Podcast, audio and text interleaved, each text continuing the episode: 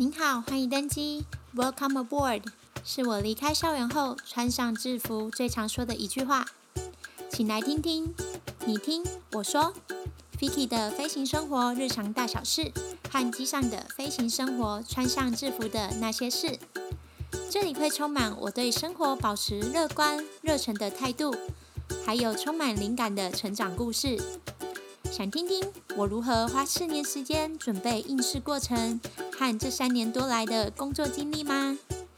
期待与想飞的你们空中相见。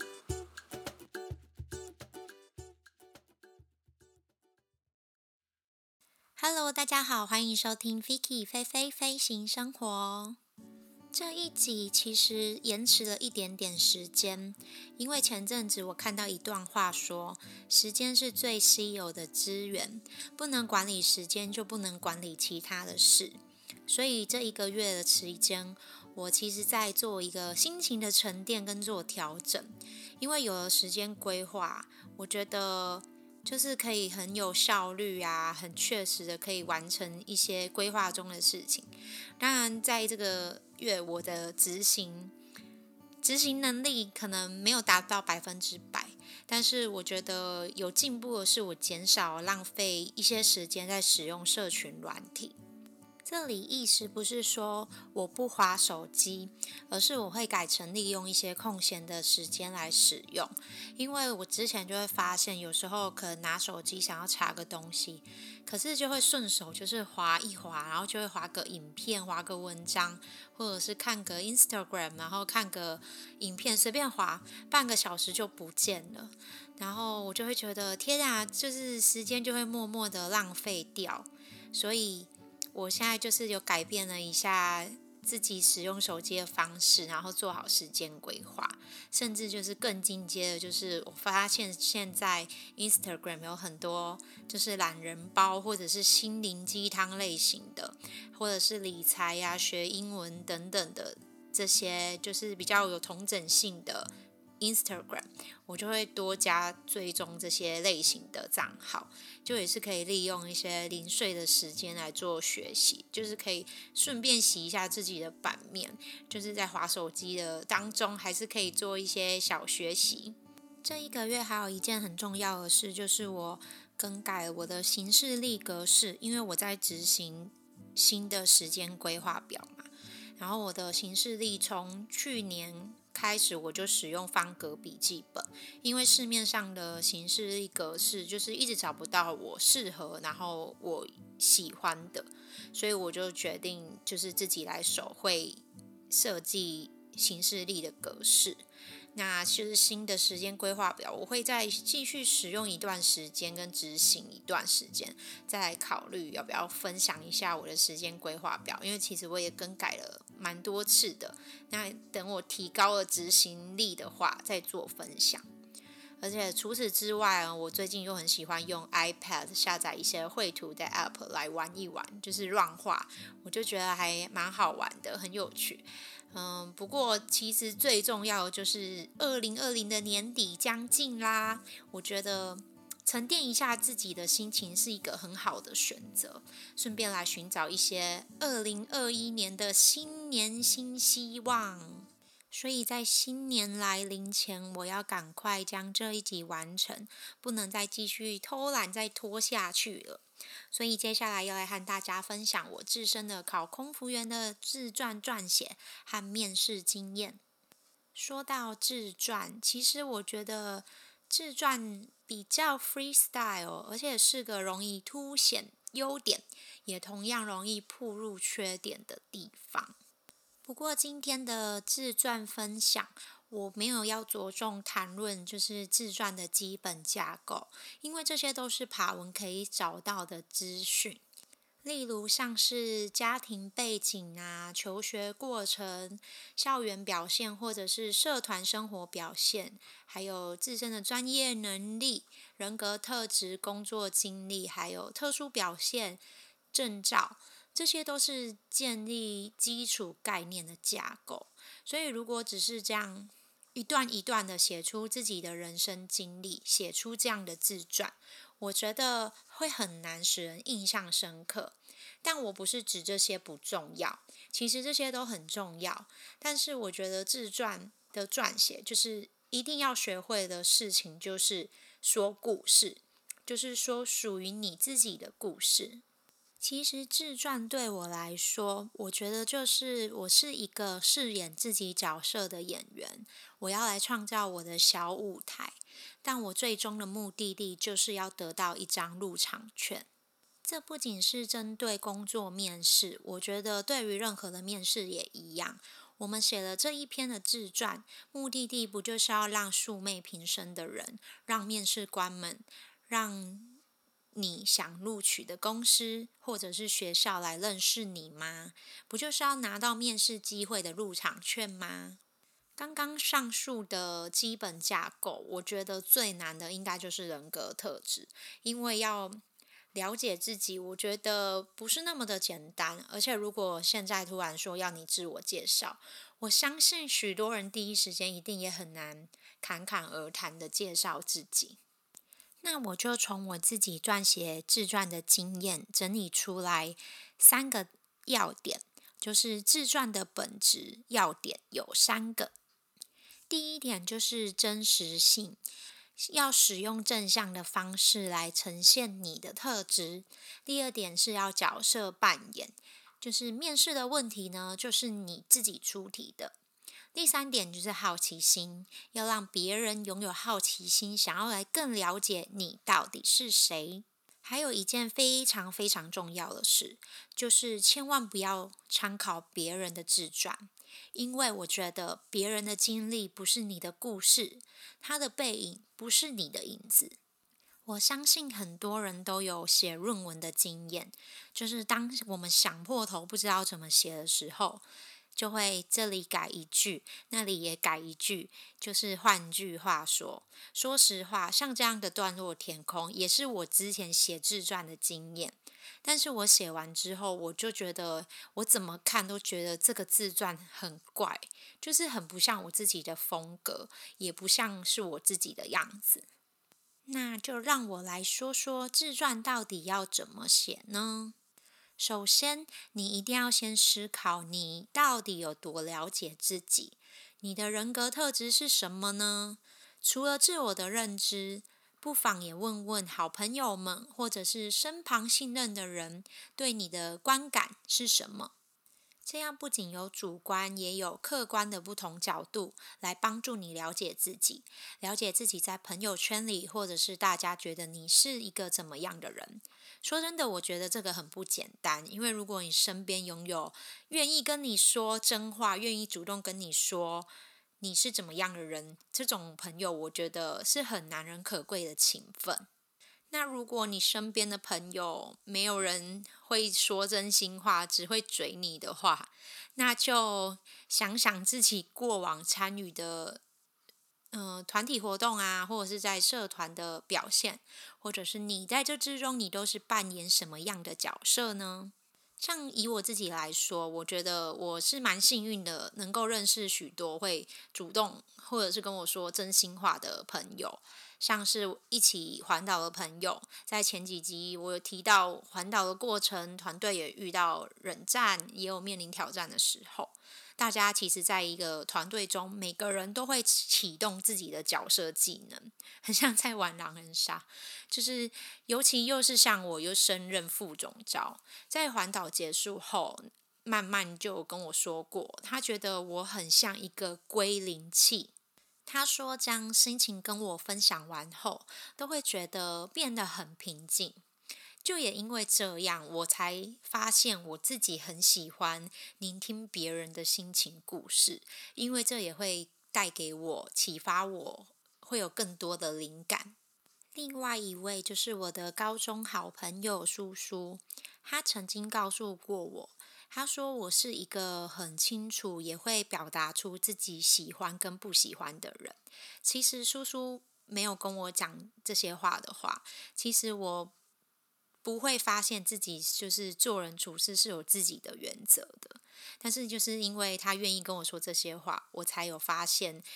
自己的原则在哪里，但他也曾经提醒过我，就是我的表达方式啊，需要多站在不同的角度立场去看。还有学生时期的时候，就是我会时常担任班级干部，还有参与各项的竞赛，这也才让我知道，这就是在师长的眼中，我是一个 自我要求非常高的人。说到这里，你可能会想说，我怎么都没有提到家人，我怎么不问看看家人的想法呢？我自己觉得，我们和家人的相处。的自我和我们独自在外融入在团体生活中的自我会有所不同，而且家人对我们的包容相对来说会比较多，所以我不是不参考家人的想法，而是我把家人的想法放在最重要的位置，这个后面我会提到。如果你已经拥有各项优势条件，也了解自己的人格特质，那接下来就是要好好的来说你自己的故事了，来搭建属于自己的舞台。还记得我前面提出的三个自传本质的要点吗？现在先来说第一点：真实性。自传里所提及的各项经历、校园表现、社团生活表现，尤其是证照、参与竞赛，这些都是要就是真实参与的，不要把别人的故事编造成自己的人生经历。我觉得自己的人生经历，这也就是在呈现你到底是一个怎么样的人，跟这些经验的累积带给你的学习跟成长是什么。我在我自己的自传中，一开始我就提到，在二零一五年暑假，我和朋友们发起一个自发性的公益环岛计划，实践服务弱势儿童，一日募集，一日回馈。在团队中，我担任副总招。我们团队利用五十天至台湾本岛十九个县市贩卖棉花糖。还有提及到环岛台湾是我的梦想之一。这个环岛计划荣获一百零四年度教育部青年发展署壮游台湾感动地图活动优胜团队。我觉得做而言不如起而行，将梦想与公益做结合，使我学习到贡献、知足与感恩。这段话大致上的内容。我是将它放在我自传的一开头的第一段。接下来，我用一句话简单的介绍我的大学打工工作经验。自传里写着，我有两份工作经验，第一份在罗贸扣件贸易公司担任行政人员，第二份是在外语补习班担任助理教师。工作中从不同方面发现自己的潜能。再来，我就带到我的个人特质，这其中也包含我的自身的优缺点。自传中有一个部分，就是大家都会说要写出自己的优缺点，但是这里要很小心。像我说，自传是个容易凸显优点，也是同样容易暴露缺点的地方，所以都要以使用正向的方式来呈现。我的自传里除了提到我的优点特质外，我是这样呈现我的缺点的。我写说，我的缺点是处事比较容易深思熟虑，因此我会花很多的时间思考，比较不会冲动，不会直接付诸行动，因为我认为一言一行都会影响事情的结果。做事前要防范未然，自我要求高。不能重蹈覆辙。故事其实都是需要经过修饰的。如果我们把自己的缺点写得太直白，或者是没有个人的想法，就不会使人留下印象。接下来第二点就是角色互换。什么叫角色互换呢？其实有许多的面试问题都是从我们自己的回答中出题的。在写自传的过程中，我一直在想象，我写的这句话提及的这件事会被面试官问什么样的问题呢？所以，我每当我想到一个问题，我就会把它写下来。就这样，我真的写了超级超级多的问题。因为我觉得面试官就是会有好奇心呐，因为就像我们每个人在看故事的时候都会有好奇心，就像在追剧的时候，我们也会一直期待着下一集，就是这种心态一样。我当时中文面试的时候，是五个人一组进入会议室，面对五位面试官。我们这组有人被问到，为什么想要进来我们公司担任空服员呢？他的回答是：我觉得制服很漂亮。面试官就马上追问说：那如果我们换制服了，你不喜欢的话，你就不做了吗？当下我真的觉得噔噔，整个冒冷汗。面试的时候，其实就是最怕将自己放到面临尴尬问题的地步，不免就是会听到，就是有些人会被问到一些比较刁钻的问题呀，或者是问到一些措手不及的问题。我觉得有一些部分的原因都是因为回答问题准备的不够。其实面试的时候，每个人顶多也才五至十分钟，最多十五分钟吧。就是要好好把握每分每秒，让面试官都想要更多认识你一点。要知道你的企图心在哪里。如果我们有好好的准备，面试官应该不会在这么短时间内一开口就故意要刁难你。而且，因为每个人都是有好奇心，都是会喜欢听故事的，所以第三点就要来谈到好奇心。好奇心就像我们在看一本书、一篇文章或一则电影简介。首先吸引我们的一定都是标题，会引起我们想要去点、想要去看、想了解剧情内容，我们就会点进去。那像这样的方式也可以套用到自传里面，尤其自传又有字数的限制，大部分至少好像要五百字起跳到八百字最多吧。我当时报名的时候，我没记错的话，自传的字数限制好像是五百字，因为我的中文自传总字数是四百九十六。写自传的过程，我真的经过无数无数次的校稿。自传要写到精简扼要，又要说自己的故事，真的不简单，所以要有吸睛的要点或者是关键字，这样才能引起别人的好奇心。这也是为什么我一开始在我自传的第一段开头，我就先写我参与的自发性公益环岛计划，还有提到实践服务弱势儿童环岛台湾五十天，会把这个计划放在最开头，就是因为我想到说，我当初在环岛前。只要我跟家人朋友说到环岛五十天，大家的反应最大就是都会很激动，问我说：“为什么要去这么多天？你们要去做什么？”果不其然，我中文面试的时候，面试官第一个问我的问题就是这个，所以我就很精简的介绍我们的环岛计划。接下来，另外一位面试官就问我说，很厉害耶！你们这个计划执行这么多天，你怎么能够就是在短短的这几分钟介绍给大家认识？我就又带到我自传中所提到说，这个环岛计划荣获一百零四年度教育部青年发展署活动的优胜团队，所以我就。跟面试官说，当时因为我代表团队去参与这项竞赛，所以我已经练习过无数无数次的演讲和报告，所以我才能在短短的三至五分钟内侃侃而谈的将这个故事介绍给各位面试官们。这就是从面试的时候。可以从回答的内容中将面试问题引导回来，自己有所把握的内容，已经准备好的内容，我们要适时的掌控引导权，来引导面试官问问你有所准备的问题。接下来，另外一位面试官又问我说：“所以在这个活动中，你所学习到什么？”我就又引导回来到我的自传中所提到，我说我们去社福机构和育幼院服务弱势儿童的过程，我在这些服务的回馈的过程中，学习到贡献、知足，还有感恩。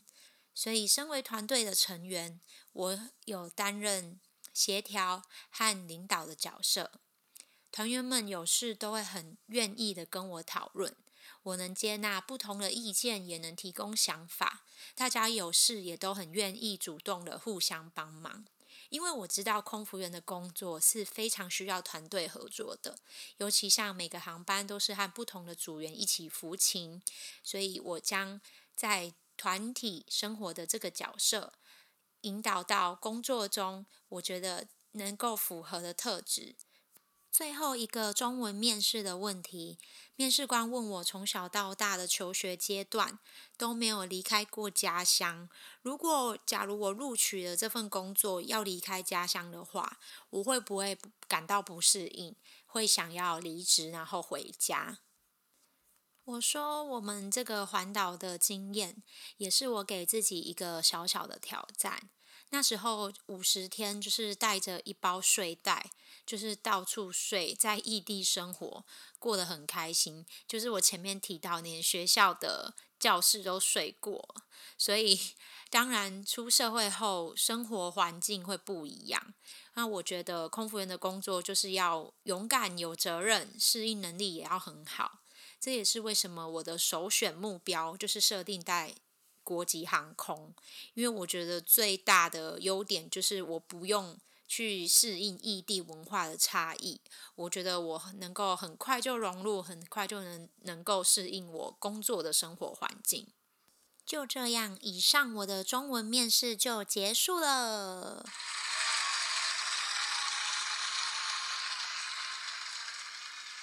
我的自传的最后一段呢，也不免俗的，一定要来提及到对这份职务的期许。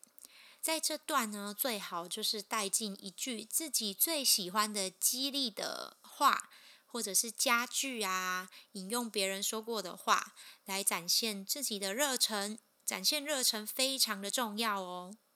在这个段落呢，我写到，在他人的需要看见自己的责任。我用这句话来诉说我对空服员的工作期许和热忱。自传的内容和面试的过程要非常切记一点，就是不要过度的夸饰或者是拍马屁，就是要利用修饰，修饰非常的重要。像我刚刚提到说，就是尽量。用正向的方式来说自己的缺点，不要讲得那么的直接。其实当时撰写五百字的自传，我真的是抱着头在烧，因为有想说的话好多，又想要好好展现自己的优点和热忱，又想到说要在好几千人的竞争之下要脱颖而出。所以这个自传真的需要下一点功夫，除了基本的架构外，所以我和大家分享我整理的三个自传的本质要点：一就是真实性，使用正向的方式来呈现你的特质；二角色扮演，面试问题就是你自己出题的；最后一点好奇心，要让别人想要更了解你是谁。话说五百字的自传分享分享着，我也差不多公开了我的自传内容。但是到这边，你以为要结束了吗？还没有哦。还有一件最重要的事，不知道大家有没有想到说，自传定稿后到底要请谁来帮你做最后的校稿呢？还有一件最重要的事，不知道大家有没有想到说，当我自传写完。定稿后，到底要请谁来帮你做最后的校稿呢？当初我第一时间还想到说，嗯、是不是要请以前的国文老师，或者是想看看身边有谁的国文造诣非常的好，要请他来帮我看我的定稿。但是到后来，我就越想越奇怪，就觉得我今天是在写自传，又不是在作文比赛，所以我一开始前面提到说。家人，我把家人的想法放在最重要的位置，所以我的自传最后校稿是请家人帮我看的。我请我的姐姐帮我看我定稿的自传，我只问她一句话，我问她说：“你觉得这个自传就是我吗？”所以最后我的自传就这样完成喽。我觉得自传就是要让别人从自传中能看出我的风格、我的个性，还有我的特质，因为这篇就是我在说我的故事。自传其实不要想得太难，就是我们只要用点功夫、用点技巧，好好的说出属于你自己的故事。希望这篇能帮助到正在为自传所困扰的你哦。今天来到节目的尾声啦，如果你能听到这里，真的非常的谢谢你。下一集再来和大家聊聊我从南部北上的初试和复试的面试过程。听完 Vicky 的节目，你有更想了解自己的个性和个人特质吗？每一集的内容后续都有图文分享和小故事，在我的 Instagram，欢迎点到链接或者搜寻名称 Fly Fly Listeners 跟我分享聊聊哦。喜欢我的分享，也欢迎在 Apple Podcast 留下评论，给我更多鼓励和灵感哦。期待与想飞的你们空中相见。